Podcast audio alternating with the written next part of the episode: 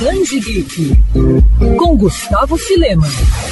Harvey Kurtzman é um dos maiores mestres da história da nona arte. Como se não bastasse o título de criador da revista Mad, o artista conseguiu ao longo da carreira estender sua influência muito além do humor ácido e anárquico, como observado em Livro da Selva. Isso porque antes mesmo da Mad, enquanto iniciava os trabalhos na editora EC Comics, Harvey foi responsável por duas revistas que influenciaram e muito na evolução do meio, Two-Fisted Tales e a Frontline Combat. As obras da década de 50 tinham como grande influência a paranoia anticomunista dos Estados Unidos na época, além da Guerra da Coreia. Contra toda essa loucura, Kurtzman resolveu denunciar em seus gibis os horrores da guerra. Agora toda a produção desta fase vai ser publicada pela primeira vez no Brasil pela editora Veneta. Um cadáver no Rio Imaging, que está em pré-venda, conta com 264 páginas. A obra também traz nomes clássicos das HQs como Joey Kubert e Alex Toth.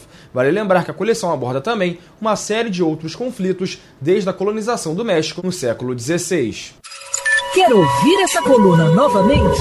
É só procurar nas plataformas de streaming de áudio. Conheça mais dos podcasts da Mandirinhos FM Rio.